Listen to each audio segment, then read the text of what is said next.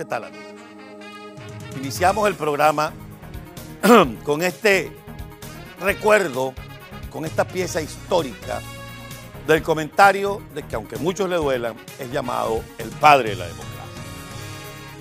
Y decía que en aquel entonces no hubiese sido posible la estabilidad que se logró de 40 años posteriores a la firma de ese pacto, si un grupo de hombres lúcidos, lúcidos, no se hubiesen puesto de acuerdo y hubieran comenzado a entredevorarse, repito, entredevorarse en una lucha cainista, refiriéndose al asesinato de Caín Abel. Es decir, Betancourt consideraba que sus adversarios políticos eran sus hermanos de la patria. Si hacemos esta lucha cainista, vuelve la barbarie. Tal vez, si nosotros no colocamos esto, pudiera usted seguir creyendo la tesis de lo satánico que fue el pacto de punto. El pacto de punto. Sí, fue satánico para aquellos que todavía acariciaban las ideas de una izquierda trasnochada que podía apropiarse del país. Fue satánico para Fidel Castro, que intentó invadir Venezuela por Machurucuto y después lo hizo por la rampa 4 con la venia del dictador Hugo Chávez que en la quinta paila permanezca. Fue satánico para aquellos que vistiendo el uniforme militar pensaban que podían hacerse del poder a cañonar. Y es satánico para los que hoy les gobiernan el país. Pero bueno, todavía estamos esperando por la lucidez de algunos factores. Porque sí, voy a repetirlo hasta el cansancio, las diferencias son parte de la democracia. Pero cuando la democracia en sí se está viviendo. Cuando es una dictadura oprobiosa la que te tiene pisoteado, hay que echar a un lado las diferencias y buscar exactamente cuál es la senda del punto de coincidencia del que siempre hemos hablado, que es sacar a esta dictadura.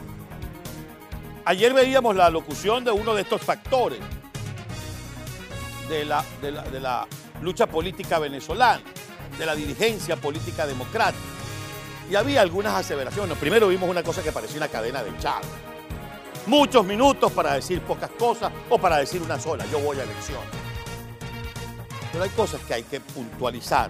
Y yo les decía en nuestra conversación del día de ayer que esto no es a favor de nadie ni en contra de nadie. Pero tenemos que cumplir con nuestro deber de decir las cosas como son. Más allá de que algunos estén diciendo en grupitos de WhatsApp que yo bailo al toque que me dan o a la música que me dan. Allá yo invito para el programa a quien yo quiera invitar y a quien tenga algo interesante y verdadero que decirle a la gente. No a quien venga para acá a decirme de qué se trata para oponer. El mensaje va dirigido a alguien en especial, ya lo recibió. Pero en esa alocución de ayer muy parecida a un aló presidente de los Chávez, donde se habla, se habla, se habla para decir una sola cosa, se precisaron algunas situaciones. Gobierno por internet, dijo Enrique Capriles.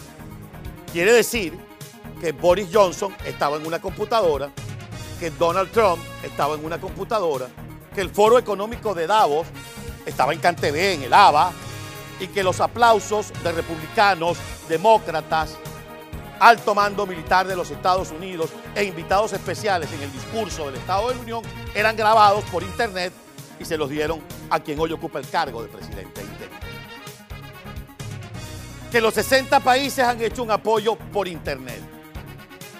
Que la congelación de bienes de muchos que se los estaba robando la dictadura es por internet. Sí, es verdad, el gobierno interino si nos está invitando a que no participemos en la comparsa electoral del 6 de diciembre, nos tiene que dar una alternativa. Pero ni tan calvo ni con dos pelucas. Porque ahora estamos hablando de, estamos abriendo camino. Antes había un camino, ah, pero se lo cerraron. O se lo cerró el mismo. Y ahora quiere que lo acompañemos a abrirlo. De esa manera. Incluso argumentando que lo mismo ocurrió en la Polonia de Les Valesa quienes hemos estudiado un poquito, no mucho, quienes hemos estudiado un poquito, recordamos que los viejos regímenes comunistas de la Europa Oriental de entonces eran basados en una ideología trasnochada, sí autoritaria, sí con intenciones de perpetuarse, pero no en complicidad con transnacionales del crimen, con el terrorismo, con el narcotráfico. No, es distinto. Con todo el respeto que se merece el orador del día de ayer. Estamos hablando de Les Valesa, ¿ok? Les Valesa, Sindicato Solidaridad, no la fuerza del cambio, mi hermano. Y el dilema sobre si votar o no votar, o luchar o no luchar. No, el dilema es te dejaste o no te dejaste. ¿Los acompaña o no los acompaña? ¿Haces comparsa o no haces comparsa?